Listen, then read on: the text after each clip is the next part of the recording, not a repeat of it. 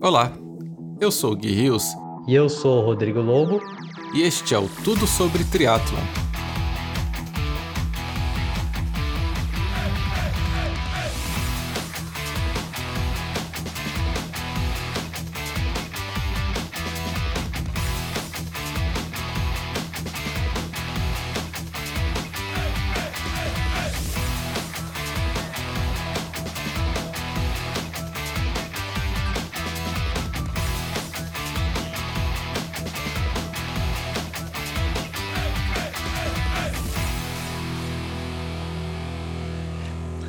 maior campeão entre os amadores do circuito Ironman 70.3 em 2019 não é nenhum garoto.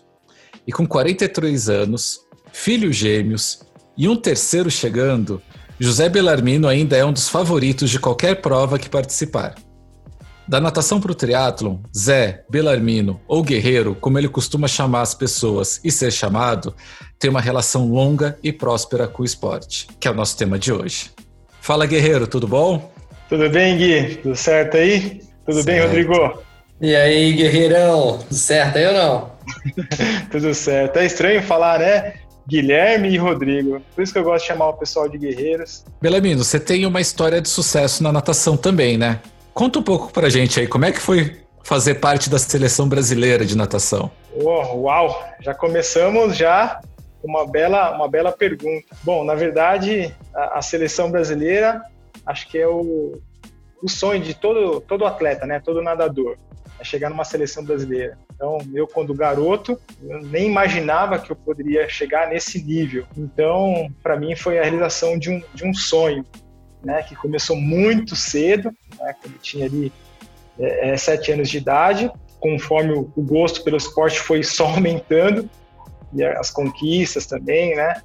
Desde as conquistas regionais, passando pelas conquistas estaduais, a chegar à seleção brasileira, onde é, você acaba conhecendo é, e vivenciando ali os momentos com seus ídolos, né? Então, para mim, foi um momento mágico, né? Com convivência com o Rogério Romero, que foi para várias Olimpíadas, é, Gustavo Borges, Xuxa. Então, você chegar na seleção, é, onde você via esses, esses caras, essas estrelas ali na televisão, e você chegar e jantar com eles, almoçar com eles, jogar conversa fora com eles, você fala, meu, nossa, esse lugar é gostoso. Então eu me sinto honrado, foram muitas viagens, é, oportunidade de conhecer vários países. A gente só via, eu só via em televisão, né? Então eu, fico muito, muito feliz em saber que é, a natação, o esporte me proporcionou isso. Então não tem preço. Foi foi demais, foi demais, foi demais. Que legal. É bom que você sabe mais ou menos como a gente se sente quando pode treinar com você, viu, guerreiro? E eu vou dizer que por isso que esse cara, ele tem uma mente campeã, porque a pressão deve ter sido absurda, né, guerreirão? Andar com andar no altíssimo nível, no nível profissional. A gente fala, né, os nossas conquistas, suas conquistas, principalmente todo o circuito amador mas é muito diferente quando a gente fala de amador e profissional, né? Ah, sem dúvida, sem dúvida. É, quando você está no alto nível, no nível profissional, é, é uma outra situação, é uma outra realidade, onde realmente não tem espaço para preguiça, a gente tem que realmente fazer o nosso melhor, dar o, o máximo ali no dia a dia, né? Por exemplo, treinar três períodos. Dois períodos era uma coisa normal, mas chegou uma época que a gente começou a treinar três períodos.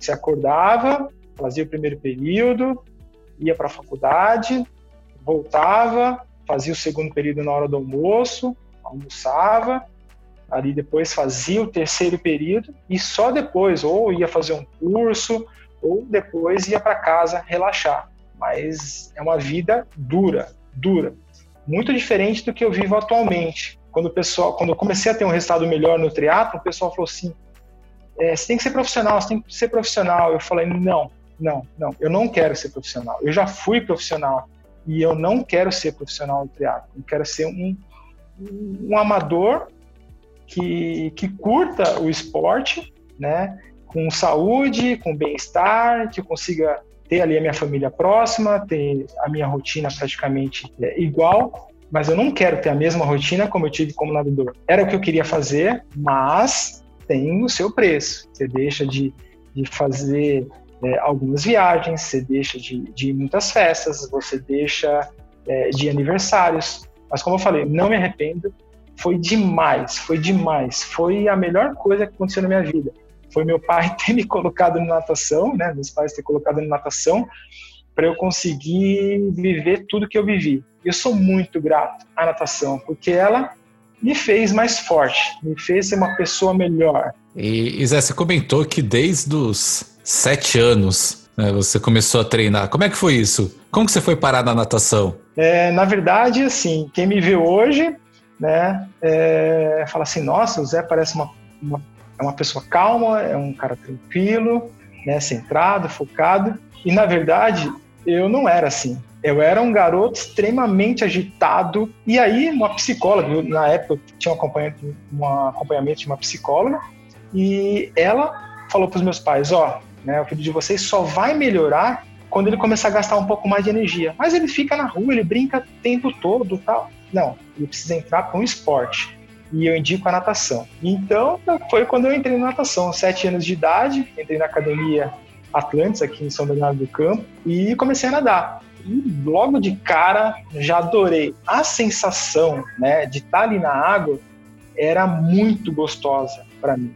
Eu adorava, eu adorava. Né? Meu pai trabalhava, minha mãe ficava em casa ali, então muitas vezes eu tinha que ir de ônibus, mas eu não perdia um treino. Foi com nove anos que eu conheci o professor Mirko Cevales, né, que eu tenho ele como pai, como meu mentor, ele é meu mestre, foi ele que, que me ensinou os caminhos das pedras, porque você pegar um garoto de 9 anos de idade, que foi a idade que eu cheguei na mão dele, e ficar até os 22 anos, é uma vida, né? Então foi o maior tempo que eu passei com o técnico. Hoje em dia eu não sei se isso é possível. A garotada troca muito de clube, seja por grana, seja por, por querer algo a mais. E na época a gente fez um, ele, né, fez um trabalho sensacional comigo. Muito legal. mas eu adoro essa, essa parte da sua história, porque o pessoal só costuma ver a ponta do iceberg, né? E eu digo muito isso e eu fico. Eu acho que as pessoas precisam escutar um pouco dessas histórias, não só né, do que tá rolando ali no Instagram, o cara vai lá, faz um pedal X, Y, Z, vai na prova, enfim, ganha a prova ou não ganha a prova, mas sempre tá uma boa performance. E olha só como essas, uh, esses pequenos detalhes né, da, da sua formação como pessoa, não necessariamente como atleta, né? As pessoas vêm como atleta, mas antes do atleta está a pessoa. Então isso é fundamental pensando na longevidade, pensando no, no desenvolvimento sólido. A questão é, é a essência, né? A, eu falo muito da plenitude, você fazer de forma plena, você ter a consciência, ter passado por esses estágios, esses processos.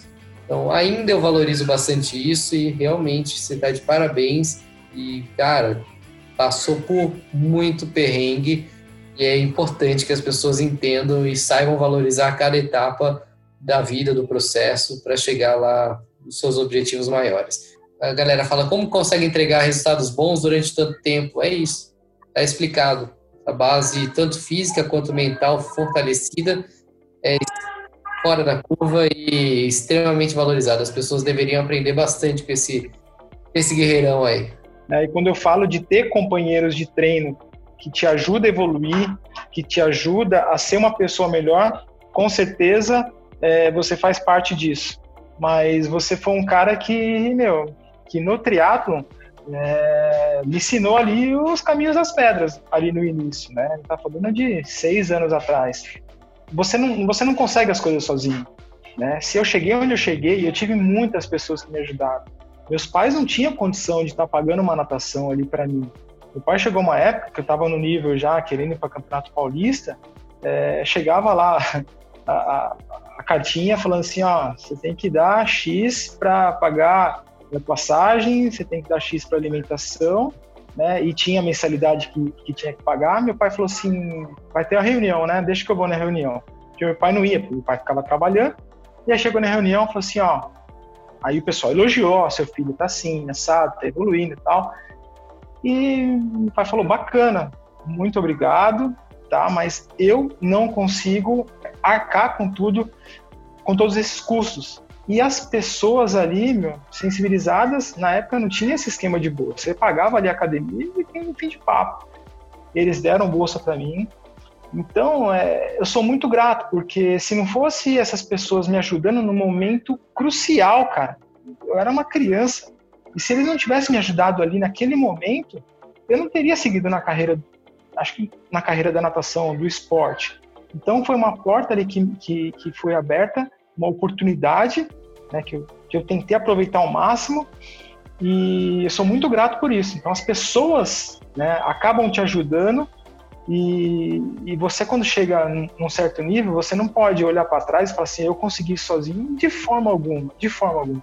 Zé, e aí como é que foi a transição da natação para o triatlo? Como é que você veio parar no triatlo, onde você continuou aí essa, essa, essa jornada brilhante de... Como eu gosto, né? Eu gosto da maneira como o Rodrigo às vezes fala, se refere a você, né? O grande campeão. Eu acho isso muito bom. E muito, e muito verdadeiro, né? Muito merecido. ai, ai. É legal, Guerreiro, falar isso porque, é, como a gente é amigo, né? A gente é, é muito íntimo, a gente sabe que é no, num tom de brincadeira, mas foi, foi na verdade. Eu vou ter que voltar um pouco, porque acho que o início no triatlo ele foi uma consequência, foi uma oportunidade, uma nova oportunidade que eu tive na vida, mas também é, foi uma consequência de tudo que eu tive ali na infância. Como eu falei, é, eu ficava brincando muito tempo na rua, eu subia em árvore, eu brincava de pega-pega, eu ficava o dia inteiro soltando pipa, é, lógico, né? No, meus tempo, meu, no meu tempo livre, era todos os dias ali, né? Mas sempre quando eu tinha oportunidade, estava brincando. Então acho que isso me ajudou, me criou uma base para eu conseguir evoluir. Já tive umas experiências também quando na época que eu nadava. Acho que o Rodrigo lembra disso. É, eu nadava, mas tinha um circuito de biatlo chamado Gato de Rua, né? Ou S, é, SP Open de biatlo, se eu não me engano. Inclusive, eu fazia essas provas porque eu não tinha grana, né? E eu, eu pegava essas provas para tentar ficar, pegar um pódio ali conseguir uma graninha para custear as minhas passagens para os campeonatos, para as competições de natação. Foi legal porque eu tive algumas experiências ali no passado que hoje, quando eu, eu lembro, eu falo, meu Deus, por que, que eu não fui para o triatlo antes? No SP Open, na época, teve uma etapa que foi lá na, aqui em São Paulo, na Rua Cruzeiro do Sul, ali na Polícia Militar, e tinha o Antônio Mansur Filho, né? O cara era. E eu nem sabia. Eu falava assim: ah, os caras falam, meu, Antônio Mansur. Era o melhor cara de duato no Brasil na época. Falando em 1993, eu tinha 15 anos. E eu lembro que foi na formatura dele, é, ele se formou e no dia seguinte teve a prova. E eu fui lá, né, querendo pegar um, um pódio ali para pegar uma graninha e tentar pagar meus custos de viagem para o Campeonato Brasileiro que ia ter em Brasília. E aí foi, foi engraçado, porque eu cheguei lá, é, nem sabia muito bem que, como é que era a prova, né? Só sabia que tinha que nadar 500 metros e correr 3 quilômetros. E aí cheguei lá com uma camiseta normal, nem tinha camiseta de corrida, não tinha nada. Um amigo meu chegou, olhou e falou assim: O que você está fazendo aqui? Eu falei assim: Ah, vou competir aqui. Ah, mas você vai competir no amador ou no profissional? Eu falei: Ah, vou no profissional. O profissional é que vale grana, né? Aí ele falou assim: É. Aí eu peguei, fiz a inscrição ali na hora, tá? E fui para a prova. Saí na frente dele, saía, sei lá, acho que um minuto na frente dele. Resumindo a história, chegou no final, faltando mais ou menos uns 20, 30 metros, passa ele. Aí ele ganha a prova e eu chego. Na hora que eu cruzo a linha de chegada, eu caí no chão. E quem disse que eu levantava? E quem disse que eu levantava? Ali eu fiquei.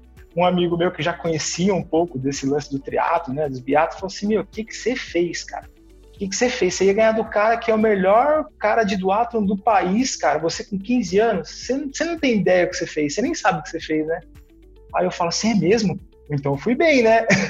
Mas então, voltando à sua pergunta, o, o Gui, é, já tive algumas experiências lá atrás, né? E a minha transição especificamente para o triatlon, ela ocorreu de uma forma é, é interessante, porque eu parei de nadar com os meus 31 anos de idade, né? Então, dos 9 até os 31 anos, eu nadei né, profissionalmente, campeão paulista, campeão brasileiro, recordista sul-americano, vice-campeão do circuito mundial, É, putz, uma carreira bacana. Só que, né, nesse meio tempo também fiz a faculdade de educação física, me formei, fui técnico de natação, né, depois que eu parei de nadar, durante cinco anos. E aí, durante cinco anos, dos 78 quilos que eu tinha, eu fui para 96. Tá? Então, em cinco anos, 96 quilos. Né? E aí eu falei, meu, o que, é que eu vou fazer dessa vida? 96 quilos. E aí, meu amigo Flávio Lopes, você vê, esse meu amigo de infância lá atrás, sempre estava no meu caminho ali, junto comigo, próximo. Falou, meu, eu vou começar a correr, vou começar a dar uma pedalada aí, acho que vou fazer uma prova de triatlo. Eu falei, é mesmo, eu vou começar então, vou começar a nadar de novo, vou começar a correr. E aí foi engraçado que eu fui numa festa e aí eu falei para um amigo meu, é, nossa, eu, eu, queria fazer um triatlo. Ele falou, é sério mesmo? Eu tenho uma bike lá em casa. Eu não tô sem usar. Você não quer pegar ela? Você está brincando. Você vai me emprestar, ô Ramalho? Eu vou, me empresto. Beleza. Saindo da festa, peguei a bike na casa dele. Levei ela para casa. No outro dia, subi em cima da bike, fiz, no, fiz um treino com o pessoal de, de São Caetano, grupo de ciclista. Chegou lá, o treino, já fiquei no grupo ali, não sabia nem que era vácuo, nem sabia nada, fiquei no grupo ali, tá não sei o quê um outro amigo meu desse grupo acabou o treino, eu falei assim, e aí, como é que foi esse treino? Ele falou assim, é, esse treino foi mais ou menos. Eu falei, mas foi forte, foi fraco? E foi, ah, foi um treino mais ou menos. Aí eu pensando comigo assim, cara, não vai demorar muito tempo não, eu vou querer puxar esse negócio aqui. E foi dito feito, cara, um mês depois estava puxando, e aí foi quando começou realmente o meu gosto pelo triatlo, né, que eu, come... eu, eu senti ali aquela nova paixão, né, pelo esporte que eu tinha na natação, aquele frio na barriga, e aí eu falei, meu, eu adoro pedalar, tô gostando de pedalar. Comecei a pedalar com a galera, comecei a correr com o Givaldo, Givaldo Triunfo, ali na, no Parque Chico Mendes, São Caetano, e comecei a emagrecer. E aí quando chegou, aí no final de 2013 tinha uma competiçãozinha, circuito Santa Cecília de, de triatlo. Fiz a prova, poucos meses de, de treino, fui lá e ganhei a prova. Aí, meu, eu falei, nossa senhora. E aí eu queria treinar um pouquinho mais para tentar ver até onde eu ia. Mas isso, Gui, sem planilha, o pessoal falava assim: nossa, você precisa começar a treinar com planilha, porque meu, você vai melhorar muito. Eu falava, não, você não tá entendendo. Eu quero curtir, eu quero pedalar o dia que eu que eu tiver afim, eu quero correr no dia que eu tiver vontade e nadar depois do treino da molecada, eu nado e tá tudo certo. Só que em 2014 conheci um, um maluco aí chamado Rodrigo Lobo e aí foi quando eu comecei a ter um contato maior com o triatlo. Então passava a aprender para a galera de natação, acompanhava os atletas tal e nos finais de semana começava a pedalar, a correr com, com a galera. O Rodrigo Lobo, é, no começo, as nossas primeiras corridas, eu até lembro, 4h20, a gente começava a correr, aí eu não sabia de tempo. Para mim, 4h20, 3h20, era tudo a mesma coisa. Eu não sabia distinguir nada. Por exemplo, eu fui fazer a, a, a prova lá no final de 2013, eu nem imaginava, eu corri para 3,45, se eu não me engano, os 3K, a média. Mas eu nem imaginava o que, que significava isso. Então, aí, quando eu fui correr com ele as primeiras vezes, aí ele, né, ó, ajeita a técnica, pisa assim, pisa assado. Aí eu, eu, eu ficava, tá quanto? Aí ele falava assim, ah, tá 4,20. Eu falava, meu, só vou mais um pouquinho, porque eu não tô aguentando. Aí ele falou, vamos indo, vamos indo, vamos indo. Aí, tá quanto? Ah, tá 4,15, tá melhorando. E eu assim, ó, ofegante. Eu falava, não, eu vou parar, eu vou parar, vou parar. Vou parar. Aí quando a gente foi correndo as outras vezes, aí já foi melhorando. Tá quanto? 4,10. Aí tá quanto? 4,5. E aí foi caindo até chegar a um nível que falava assim, aí, tá correndo para quanto? A gente já saía abaixo de 4. Pum. Isso eu tô falando, mas demorou um tempinho, assim, né? Sei lá, não sei se foi um ano, foi alguns meses. O Guerreiro acho que sabe melhor que eu.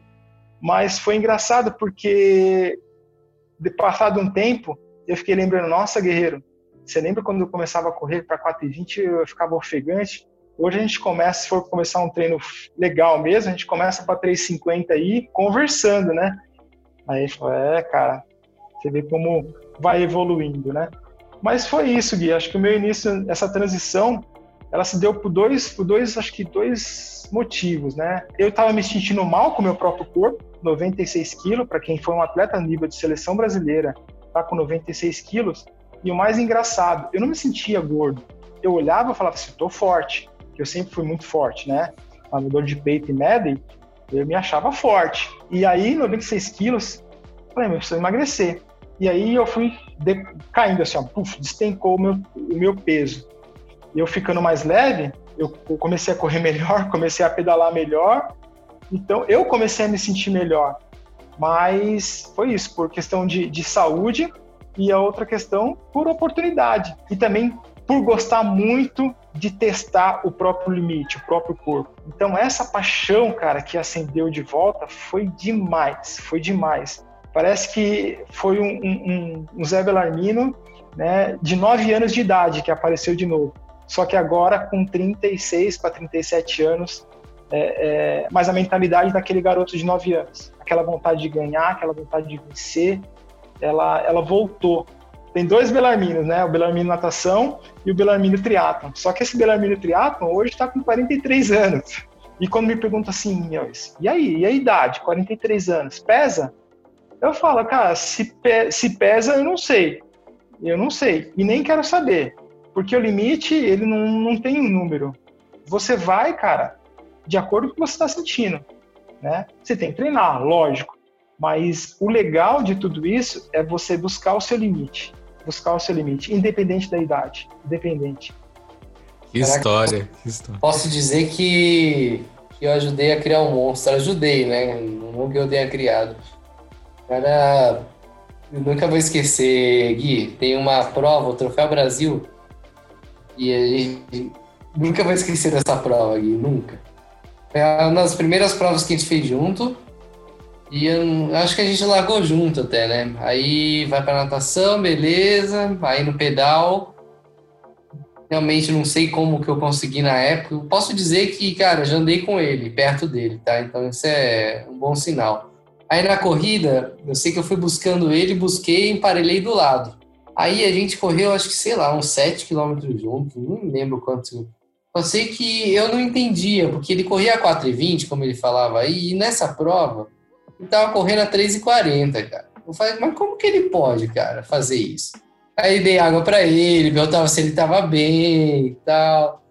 Aí não é que ele resolve continuar até o, a linha de chegada, cara. Ele foi bonzinho comigo e deixou eu passar. Você acredita, Gui? Tem história, cara, mas tem história de prova. Aí, já teve, aí tem história mais recente, em duato, que, pô, beleza, corrida e bike. Aí na corrida eu larguei, beleza, ele sofreu, mas aguentou, subiu na bike. Aí foi buscar, buscou, passou e esquece o jogo de equipe. Valia vácuo, com esse cara não tem jogo de equipe. Aí deixou a bike, cara, botou um pé no chão de novo. Acho que ele falou, nossa, cara, acho que eu peguei pesado, vou dar uma aliviada pro cara ganhar umazinha aí. Aí, cara, é, é muito louco, Gui. Porque com esse daí, a gente sai da zona de conforto. Pensa em uma pessoa que tira você da zona de conforto o tempo todo. Então você não pode vacilar. E é um não só durante o treino, mas quando você não tá treinando, você fala, nossa, cara, e esse cara, ele consegue sair, às vezes, de um dia de trabalho de escritório, cara, e nove da noite vai pra academia, treina, entrega o treino. Eu falo, caramba, cara, eu jamais pensaria em conseguir fazer um negócio desse. Aí eu falo, nossa, de manhã no dia seguinte tem que treinar, porque esse cara, ele, ele tá treinando, cara. Esse cara, esse cara tá treinando, e se ele, quando ele treina, já era para mim. Quando ele não treina, eu tenho chance. Quando ele treina, eu tenho que tentar treinar um pouco melhor para tentar ficar menos pior. O Belarmindo, uma coisa que chama a atenção é que você também participa de provas mais curtas, né? O Lobo acabou de até comentar de duatlon e afins, mas enfim, acho que primeira vez que eu te vi competindo, estava competindo num triatlon olímpico e passou assim, eu lembro do jeito que você passou, eu falei, mano, esse cara é forte, passa assim com tudo. É, na sua opinião, Zé, qual é a importância dessas provas também, né, na, na formação do atleta? Bom, interessante. O, o Guerreiro Lobo comentou aí da, uma prova que a gente fez lá Troféu Brasil, mas ele também ele foi muito generoso comigo, sabe? Porque a prova toda, a prova toda, ele foi me hidratando. Ele passava nos pontos de hidratação, ele pegava a água dele, pegava uma para mim e ia me servindo, ia me servindo. Então eu falava assim, guerreiro, pode ir embora, cara, pode ir embora. E ele falava, não, não, não. Então, assim, você vê que o cara, é, ele é um cara muito leal. Ele não deixa você na mão. Não deixa você na mão. Então, guerreiro, você é, é demais, cara, demais. Boas lembranças. Não, é que não dava para avançar. Você mandava eu ir, é que não dava. Não era que eu era legal, leal, nada disso. É que não dava. Mas é, até é um gancho, na verdade, para te responder, Gui, porque é, eu comecei fazendo as provas mais curtas, né? Como eu falei, as provas de sprint, sprint da, do Santa Cecília, é, fazia algumas provas aí de, de, de duato, de, de corrida, né? E algumas provas de olímpico. E é muito legal, porque o, o, meu treinador de corrida na época ali, o comecei, o Givaldo Triunfo, ele gostava de dar bastante qualidade e não se preocupava em querer dar volumes absurdos, sabe? Ele sabia que eu, tinha, que eu tive uma experiência, uma vivência ali dentro do esporte e que ele sabia que eu tinha que, meu, crescer ali gradativamente, sem pressão alguma, sabe? Por, por resultados ah, absurdos e, e imediatos. Né? E logo na sequência, como eu falei, conheci o Rodrigo Lobo e a gente tem a, tem a, a mesma ideia, a mesma filosofia, né? De realmente fazer uma base sólida. Essa base sólida é o quê? Começando com as provas mais curtas, pegando bastante técnica, é, entendendo as questões de ritmos, né? Saber para quanto você vai fazer um pedal, para quanto você vai correr depois de ter pedalado, qual o seu ritmo ideal de natação, né? Como você vai se hidratar durante a prova. E você só vai pegando isso com as provas mais curtas, né? Começando pelo sprint. Depois que passa para o olímpico, vai aumentar um pouquinho o volume? Não, pouca coisa. Mas você já vai entendendo como o seu corpo funciona. E é engraçado porque nas primeiras provas ali que eu fiz, né, que eu comecei a entender um pouquinho mais sobre ritmo, né, e essa prova que o Rodrigo comentou foi uma delas, a minha ideia quando eu comecei a entender sobre tempo, era no sprint fazer 3,30, que é correr 3 km para 3,30. Ok. E aí depois eu comecei a entender, eu falei assim, nossa, eu acho que eu consigo já, numa prova de 10K, correr para 3,30, mas só a prova de 10K. E aí eu comecei a jogar isso pro, pro Olímpico. Falei, não, agora acho que eu estou em condições de correr, né, fazer a parte da corrida do triatlon para 3,30. Então eu tive que tive que quebrar, fracionar. Eu estou falando da corrida, mas isso serve para bike também, né? Mas a corrida, como é, é universal, a maioria entende, fica mais fácil. Então, os 3K 3,30, depois eu passei ali para o 5K correndo para 3,30, fui para o Olímpico correndo para 3,30. Então, quando, quando eu fui fazer o meu primeiro 73, né? Isso em 2016. Então, de 2013 até abril de 2016, foi fazendo só as provas curtas. Só provas curtas. E quando você vai para a primeira prova de 73, né? No meu caso foi Pirassununga, é gostoso. Por quê? Porque é uma prova que você não fica com o coração na boca. Você fica com uma frequência um pouco mais baixa, né? O tempo vai subir, óbvio, mas você fica com uma frequência mais baixa e a sensação de, de conforto ela é maior. E isso depois se transfere para o Iron. Então, a minha opinião, se você consegue suportar ali as provas mais curtas, que é de muita intensidade, ela vai te dar base, né? Técnica e fisiológica para conseguir suportar um pouco mais a distâncias maiores. E foi o que aconteceu comigo. Né? Por exemplo, a minha primeira prova de 73, e lá eu até larguei com os profissionais, porque podia, largava todo mundo junto. Eu fiz uma prova, cara, sensacional, sensacional. E foi muito engraçado, porque eu não conhecia. Eu, não, eu só sabia quem era o Fábio Carvalho, porque na época de Santos a gente treinava junto, chegou a treinar junto alguma época lá, uma época. É, Fábio Carvalho, Paulo Miyashiro, Fred Monteiro, a gente treinou junto. E aí eu fui largar com esses caras. Fábio Carvalho, era Fernando Todi, era Henrique Siqueira, era Maciel e Ciro Violin. Olha os caras. Né? Para quem é do triatlon sabe o que eu estou falando. E eu larguei com os caras. Como eu tinha uma natação boa, nadei com os caras ali. Na hora que começou a bike, Fabinho, Todd escaparam e foram embora. Eu fiquei pedalando com Paulo Maciel e Ciro Violim. Sem saber, eu olhei um grandão lá, falei, meu, esse grandão não vai ficar não, cara, que isso? E eu querendo passar o cara, mas mal eu sabia que era Paulo Maciel. Eu falava, esse outro, esse outro cara, que o é um pouco mais baixo, né? Eu falava, esse outro cara não, não, não vai morrer não? Só que é um cara que tem 8,54 em Kona, cara. E eu tava ali pedalando com os caras. Né? Então, é, foi muito legal, que depois saí para correr, corri muito bem, corri para 1,18. E aí no, no, no sprint final ali ganhei do Todd. Mas o que eu quero dizer é o seguinte: a base que eu tive ali de velocidade fez com que na hora que foi para o 73 eu me sentisse mais confortável. Correr ali 3,30, meu, é doído, mas correr para 3,40, 3,42, que foi o meu ritmo de prova ali no, no, no 73, mesmo sendo 21, para mim estava ótimo. Eu falava, meu, estou aqui no paraíso. Então, as provas mais curtas é boa por causa disso. Você consegue ter uma base muito grande e com certeza quando chegar nas distâncias maiores você está adaptado. Essa pergunta vai para os dois. É, é, a oportunidade de ter dois dos melhores treinadores do Brasil aqui. Eu queria perguntar para vocês. O que, que, vocês acham que faz um atleta permanecer no esporte? Muito bom, eu adoro essa pergunta, tanto é que a gente já em vários podcasts, né, Gui, fala um pouquinho sobre isso. Eu acho legal deixar, reforçar esse, esse meu ponto de vista. Mas primeiro é você entender o motivo pelo qual você faz aquilo. Tem que ter muito forte, muito enraizado para você conseguir acordar todo dia com o mesmo tesão desde o início até o final. Não existe final, então desde o início até sempre. Então, o tesão, o propósito, o que, que aquilo é importante para você. É nem pensando em meta, em provas. As provas, metas, elas ajudam bastante. É, elas ajudam bastante a gente segurar, ter um né, pique, ter alguns desafios né, para superar, mas a gente só consegue realmente superar esses desafios se a gente, sim, eu gosto muito dessa palavra tesão, a vontade, o prazer pelo que faz.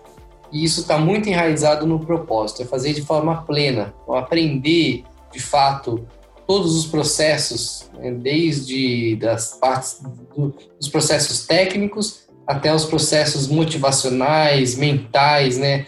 Ter total domínio é, não só da técnica, mas também esse controle psicológico e controle emocional. Então, se eu tiver que resumir uma palavra, é o propósito. Eu acho muito legal, muito bacana essa linha do, do Rodrigo, e é uma linha que eu, que eu também compartilho porque é uma coisa que você não tem que fazer hoje, né, ou daqui a um mês, de repente faz diferente. Não, é uma, é uma, é uma rotina. Né? Acordar num dia é, de domingo para treinar, mesmo não tendo prova, meu, eu vou acordar cedo, eu vou querer pedalar, eu vou querer fazer o meu treino, porque isso me faz bem, né? isso me faz bem. Acordar, tomar um café da manhã, é, é, sair para fazer uma corrida na, na, trilha que tem aqui perto de casa, meu, é, é prazeroso demais, é gostoso demais. O esporte em si, para mim, para ter uma longevidade, é você ter amor, você fazer aquilo porque você tem tesão, você tem paixão por aquilo, né? Não porque você tem uma obrigação. E a gente vê muito isso nos atletas que acabam de repente parando no esporte precocemente. E eu estou falando de atletas de alto nível, né? Futebol, mesmo natação, no meu caso, por exemplo, você para o esporte e você fica sem rumo ali. Mas por que você ficou cinco anos sem treinar regularmente tudo mais? Foi bom para eu aprender e falar assim, não, não, isso eu não tenho que fazer, eu tenho que continuar seguindo o caminho do esporte, da saúde, do bem-estar, porque isso me faz bem. É, já fazendo já fazendo um gancho para continuar o assunto, você treinou de forma irregular ou praticamente ficou não vou chamar parado porque você ainda fazia treino de força, tinha algumas você ainda se manteve em movimento de alguma forma. O que você acha que é o ponto central para as pessoas de repente desistirem do esporte mesmo ou treinarem de forma irregular? É, talvez esteja relacionado a essa falta de, de tesão, de propósito, de amor, ou de repente alguma dificuldade por ter pulado etapa, na verdade, eu tenho minhas opiniões formadas, né? Eu gosto muito de falar sobre esse tema porque eu acho que a disciplina e a constância, a regularidade, ela te faz levar em lugares que você nunca, nunca é capaz de imaginar. E você, como experiência, né, de ter parado um tempo ali, né, que você perdeu talvez um pouquinho a essência do negócio, conta pra gente como que foi sair do abismo ali. Olha que interessante, olha que interessante. É, é fantástico essa, essa pergunta, essa observação é assim, eu quando, quando eu nadava, eu tinha meu, uma vontade louca de treinar, de me preparar para a competição, e aquilo me fazia muito bem.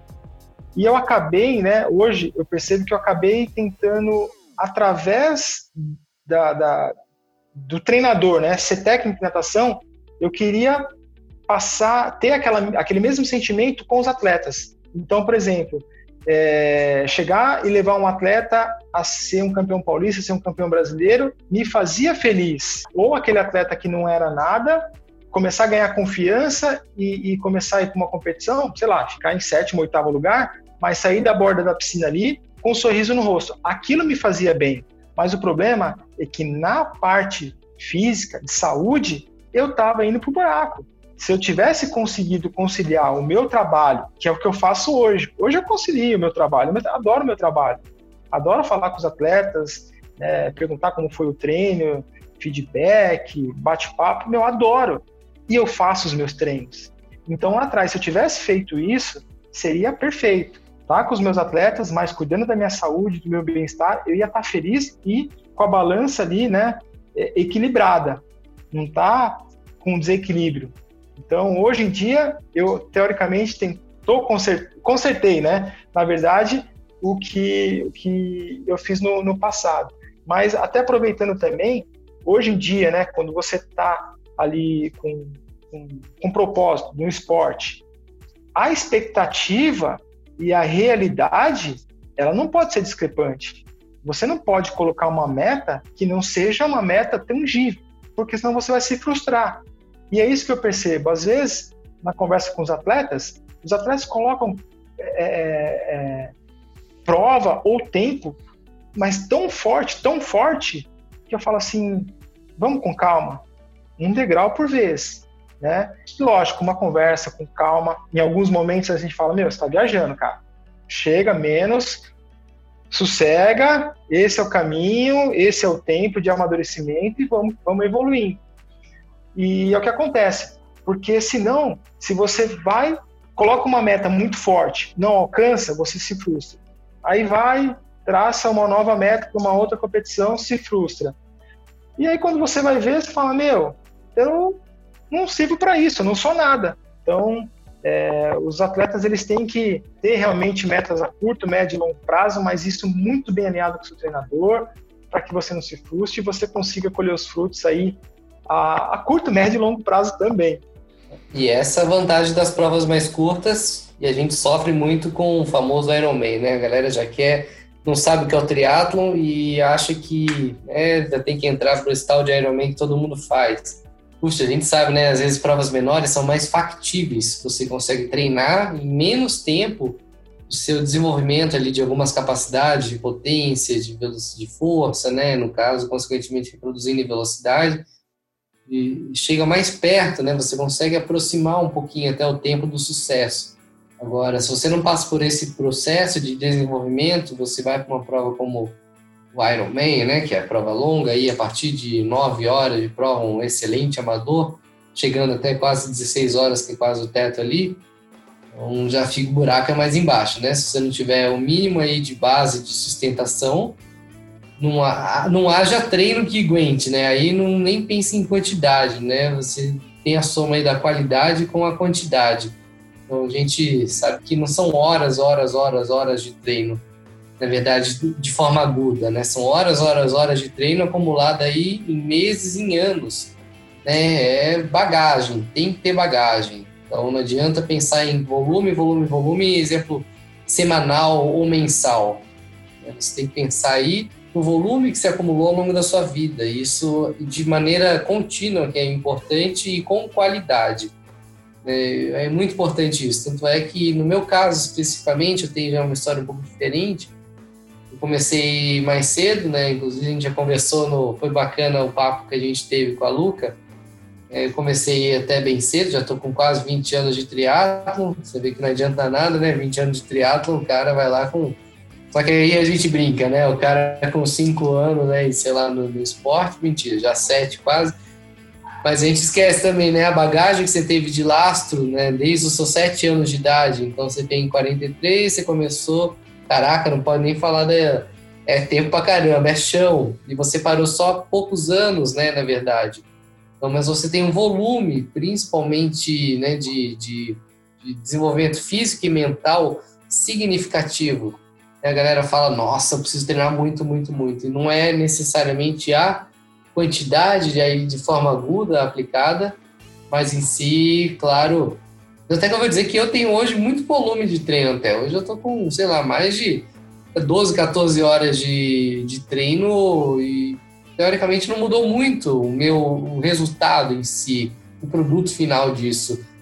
E eu digo, só que eu tô sentindo mais vontade de treinar, né? Tá gostoso de treinar esse, essas horas, tá? Eles estão bem compostas aí na minha vida.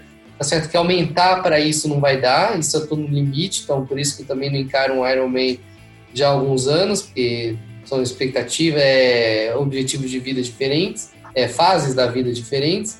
Então a galera tem que tirar essa neura, né, guerreirão? De ficar bombando, trincando aí, tem que acumular 30 horas de treino para. Realmente, a pessoa, de, se fizer isso, vai melhorar, talvez, do zero para 30 horas de treino, claro. Mas tem vida curta, né? Não vai muito longe esse negócio. A conta não fecha, né? O corpo não aguenta. Ah, sem dúvida, sem dúvida. Quando eu falo expectativa e realidade, né, todos nós temos que trabalhar, temos que cuidar de filhos, né? Quem tem filho, temos que dar uma força na casa, temos que treinar. Então, assim, não é só o treino, né? É como você vai treinar. Então, quando eu converso com os meus atletas ali, a primeira coisa, cara, qual que é a sua rotina? Como é o seu trabalho? Que horas você acorda? Como é o seu trabalho? Que horas você... Qual o seu tempo de deslocamento? qual o local, se é longe ou perto do seu trabalho, se é longe ou perto da sua casa onde você treina. Entendendo isso, aí a gente consegue alinhar uma estratégia, um planejamento né, que seja de acordo, né, ali com a realidade dele. Ah, pelo que eu vi aqui, cara, você tem aí de 8 a 12 horas para treinar. Nós vamos dividir dessa forma e segue o jogo. Lógico, tem atleta que fala, meu, eu tô tranquilo agora, eu consigo treinar 30 horas. Teve um atleta que me falou isso. Eu consigo treinar 30 horas. Cara, você tem 30 horas? Maravilha. Que bom. Então a gente vai aproveitar essas 30 horas. Você vai dormir mais, você vai alongar mais, mas você não vai treinar 30 horas. Até porque você está no esporte há um ano e você tem muito que evoluir sem volume de treino, só com qualidade, só com qualidade. Né? Então, é, é, princípio de sobrecarga, princípio de sobrecarga. Nadei minha vida inteira, lesão praticamente zero. Ombro senti uma vez só, mas sei lá, dois, três dias sarou. Tive uma lesão séria no quadril, mas foi por lesão por esforço repetitivo, né? E tá realmente ali é, é, repetindo o movimento da perna de peito, que é um movimento anti-anatômico, mas é, fora isso, lesão nenhuma. E quando você treina demais, você está suscetível à lesão. Se você tem uma carga é, bacana, coerente, você vai evoluir a curto prazo, médio prazo e vai ter longevidade, longevidade no esporte sem ficar só o caco, né? Tem uma pergunta importante para vocês. O Iron Man, né? Ele já apareceu aqui algumas vezes no podcast, acho que a gente sempre acaba falando do Iron Man de um jeito ou de outro. E aí queria saber se nessa história toda ele é vilão ou mocinho. Tem muita gente que se envolve com esporte para fazer a tatuagem na panturrilha e depois valeu, falou, né? Para com o esporte. Então, na visão de vocês, né? Nessa balança, o que, que vale mais? A propaganda né, e a atração das pessoas para o esporte? Ou, ou, de repente, ele acaba fazendo um certo mal para esse esporte, porque as pessoas se fixam muito nessa prova, que é uma prova dura, e que se não houver um planejamento de fato, as pessoas fazem ela ou nem fazem, né, e depois abandonam? Bom, Gui, eu vou começar, mas é, eu tenho que. Você quer a resposta verdadeira ou uma, uma enrolação aqui? Ah, aqui é sinceridade, né? Aqui Bom, com os nossos ouvintes é tudo sincero. Bom, na verdade, a gente não tem como responder, porque isso é extremamente individual. A gente não tem como como julgar as pessoas, né? A gente tem que tomar muito cuidado com isso, com o julgamento das pessoas. A gente sempre coloca o nosso ponto de vista em relação ao que a gente, o que a gente vai dar de conselho, ou que a gente vai, né? Isso é extremamente individual. Então, se de repente a pessoa ela tem algum lado da vida que está extremamente conturbado e ela consegue, através do esporte, principalmente agora falando do Ironman, que é uma dedicação ali praticamente full time, se, se ela se realiza com aquilo e acaba deixando de lado talvez as questões pessoais, profissionais, mas para ela é importante aquilo, eu não, quem é a gente para falar se isso é, é, algo vilão, né? Se é um se, se é ruim ou bom. Então é muito difícil da gente ter esse julgamento. é, você precisa entender realmente se você quer fazer mesmo uma prova dessa ou não, se aquilo é importante na sua vida, se aquilo vai te trazer um, ter uma, uma, uma realização muito fora da, da curva, e tem que trazer uma realização muito fora da curva, porque você se dedicar tanto, usar uma linha de chegada e aquilo passar batido, se tornar natural, é, aí talvez não se torne tão saudável, porque realmente são muitas, muitas horas você para fazer. Eu não digo nem para ganhar, para ir para Kona, para ir para Havaí, nada. É para você terminar bem, sem, sem morrer, sem vomitar durante a prova toda. Para você chegar bem, você, se você não tem uma boa de uma bagagem, como a gente falou anteriormente, né, lastro, horas e horas e horas, horas aí de treinos acumulados ao longo da sua vida, você vai ter que treinar bastante. E esse treinar bastante vai fazer com que você precise, por exemplo, de domingo você não vai conseguir chegar para, exemplo, às vezes nem almoçar com a sua família. Durante a semana você vai ficar um pouco mais cansado, não vai render tanto no trabalho, às vezes chegar de mau humor. E então você tem que saber se isso é legal para você, se isso tá ok, tá na negociação com a sua família, com o seu trabalho, com você mesmo não tem uma resposta pronta, é mesmo uma reflexão em relação a tudo isso, para que você tenha um norte. Não, sem dúvida, acho que o que o Rodrigo é, falou muito bem. E tem, tem outras questões também, né, no meu ponto de vista, porque você ir para uma prova dessa, uma prova dessa, você tem que treinar, tem que treinar muito bem, é, porque não adianta você ir lá só para querer cruzar a linha de chegada e falar assim, ah, eu sou um Ironman, vou fazer uma tatuagem, e vou falar para todo mundo da empresa que eu sou um Ironman. Cara, tem que ter um algo a mais, tem que ter um algo a mais. Então, eu acredito muito que para você fazer um Ironman, você tem que estar numa pegada de estar muito bem fisicamente, tem que estar muito bem ali com a sua família e muito bem espiritualmente, porque é, é, uma, é uma prova, cara, que você. É legal você fazer essa prova, mas saber realmente escolher o momento certo a experiência de você fazer um Ironman, ela tem que ter pelo menos ali uma base de algum tempo para você curtir, não ficar com aquela lembrança de sofrimento. Porque uma prova de Iron, a prova em si, ela não é difícil. O difícil é você treinar. O difícil é você chegar, como o Rodrigo falou, vários domingos e você almoçar sozinho. Você perder churrasco de família, você perder um almoço, né? Você chegar no sábado, 8 horas da noite, né? arrumar suas coisas, enquanto todo mundo está batendo papo, tomando um vinho, vendo um filme, você fala assim, ah, eu vou dormir.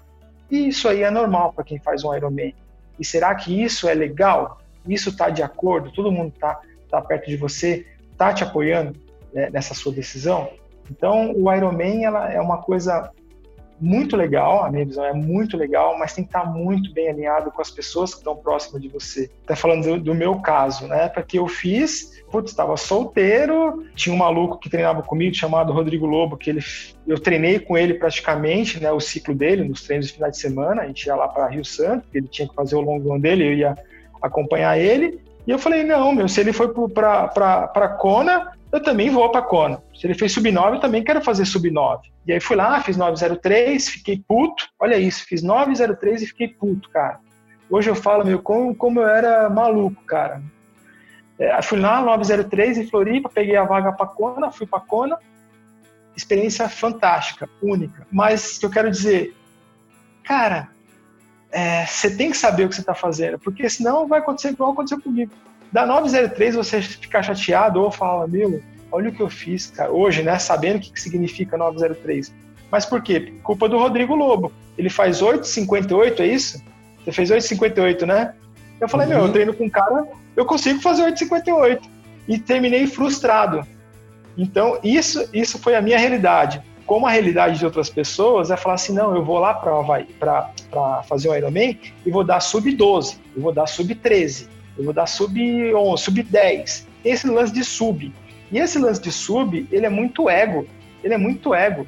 Você tem que ir lá porque você quer curtir a prova, você quer nadar naquele marzão, você quer sair da água, fazer aquele puta pedal legal, fazer uma maratona bacana e cruzar a linha de chegada, cara, bem, bem. Não porque você tem que dar sub alguma coisa, não porque você tem que pegar a vaga de alguma coisa, Por isso que eu falo, você tem que estar tá bem fisicamente, estar tá bem com a sua família e bem espiritualmente, porque, meu, é uma, é uma coisa muito bacana fazer o Ironman, mas tem que estar tá, tem que estar tá na vibe. E Guerreiro, quais são os seus planos aí pro, pro futuro no esporte? É, o que, que você tem em vista daqui para frente? Com 43 anos, pai de gêmeos, o Arthur vindo aí. Para 2020, né, na virada, na verdade, final de 2019, quando eu não sabia ainda da, da gravidez da minha esposa, eu tinha um, os planos aí para 2020, voltar a fazer o Ironman, né? No caso era Floripa. Você vê, 2016, que foi minha última prova, né? Como 2017, 18 e 19, eu acabei fazendo só as provas de 73 por conta de cuidar dos meus filhos, né? É, foi uma opção minha e foi a melhor opção que eu, a melhor escolha que eu, que eu fiz. Então era fazer o Ironman 2020 e tentar uma vaguinha aí para o Campeonato Mundial de 73, né? Falando de provas, falando de provas, na parte como como atleta. Né? Então eu gostaria muito de, do ano que vem, quem sabe, tá fazendo aí de novo um, um full, mesmo com um filho recém-nascido, mas eu quero eu quero fazer, acho que que dá para dá para compor e quem sabe aí fazer uma provinha de 73, alguma competição fora, competição forte fora ou um campeonato mundial, mas porque eram os meus planos para 2020, mas eu ainda não sei como é que vai ser 2021, né? É por conta do que está rolando. Então, nada de criar expectativas. E profissionalmente, é, realmente é, ajudar mais as pessoas que estão próximas de mim, os meus atletas, para querer evoluir não só como atleta, mas também como pessoa. Então acho que é isso que eu quero para o próximo ciclo aí. E para fechar para vocês dois, que dica que vocês dariam aí pro pessoal que escuta tudo sobre triatlon para que eles continuem no esporte e continuem de maneira saudável? Olha, dessa vez vai ser bem simples, Gui. Eu prometo que vai ser muito simples.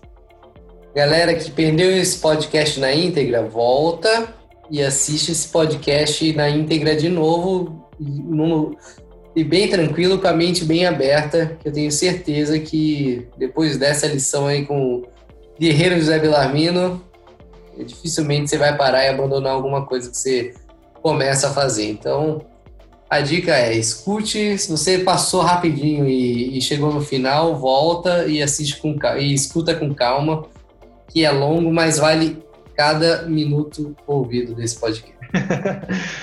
Ah, obrigado, Rodrigo. Obrigado, Gui, aí, pela, pela oportunidade né, de, de falar um pouco sobre o esporte, é, sobre a vida, né? Porque a, só o esporte é, não tem como falar da, do esporte sem falar um pouquinho da sua vida, porque eles acabam se confundindo. Então, falar um pouquinho da minha vida no esporte é, é incrível. E a dica que eu tenho para dar para o pessoal que está escutando a gente aí é nunca se comparar com os outros, né? Pegar os outros mais como espelho, igual eu tive muitos espelhos na, na minha vida. Ser humilde, ter, ter algumas metas, ter alguns, alguns sonhos, mas esse, quando eu falo de sonho, não é aquele sonho que você vai demorar muito tempo para você alcançar. É aquele sonho que você. São as metas que você conquista. Acho que isso são sonhos, né? Eu tive um sonho de um dia ser o melhor nadador da minha região. Eu fui. Depois eu passei por um dias ter um sonho de ser o melhor do meu estado. Graças a Deus eu consegui. Eu tive um sonho de ser o melhor nadador do Brasil, consegui. E hoje é, tive um sonho de ser, ser campeão de uma prova de Ironman e fui.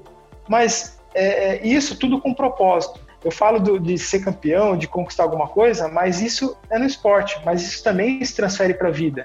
Né? Se você quer algo na sua vida, você tem que ter disciplina, você tem que ter foco, você tem que ter propósito. Tendo essas, essas, esses fatores, você vai conseguir tudo que você quer na vida. Não tem, não tem erro.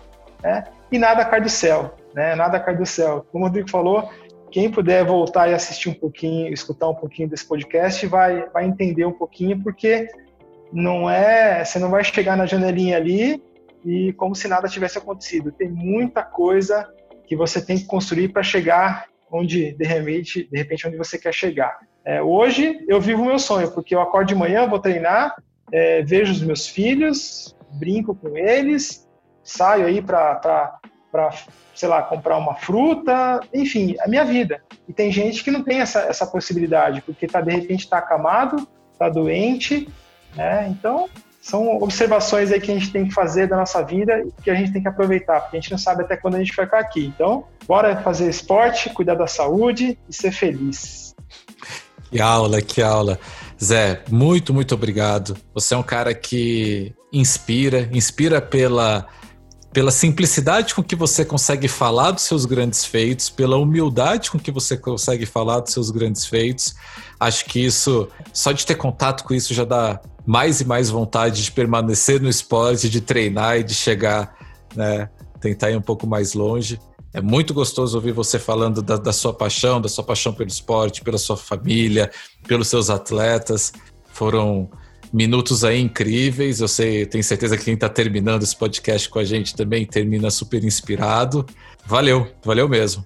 Eu que agradeço, Guia. Eu que agradeço, Rodrigo. Vocês aí foram demais. Obrigado aí pela oportunidade de, de falar um pouquinho da, sobre, sobre a minha vida, sobre a minha carreira. E agradeço a galera que está escutando esse podcast, porque é, é, gostoso demais falar da nossa vida, da nossa experiência aí como, como atleta e pessoa. Bom, muito obrigado mais uma vez. E... Mas acho que a gente já contou umas. É legal que a gente não cansa, né, Guerreiro? Quantas vezes a gente já contou história junto? Já entrevistei ele em diferentes outras ocasiões. E a gente também já compartilhou experiências juntos em outras ocasiões. E toda vez é uma grande lição. Tenho certeza que amanhã eu vou acordar não só para treinar melhor, mas treinar com mais vontade. Esse cara também me, me inspira para cuidar do, do Rave aqui. Fala, pô, o cara cuida dos dois molecões, deixa eu botar terror aqui, cuidar desse moleque também, que é gostoso demais. Ele é um exemplo como pai também. Valeu, Guilherme. Obrigadão. Valeu, galera. Muito bom.